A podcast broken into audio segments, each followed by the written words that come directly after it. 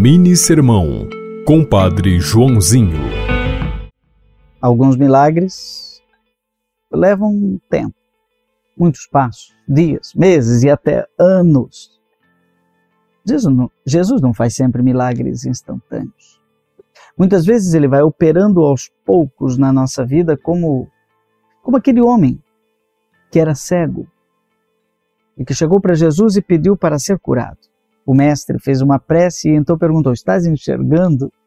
Ele respondeu: Mais ou menos, está um pouco melhor, mas ainda não vejo bem. Então, Jesus colocou de novo as mãos sobre os olhos dele e ele passou a enxergar claramente. Assim também, às vezes a cura vem aos poucos. Tenha paciência. Deus até tarda, mas não falha.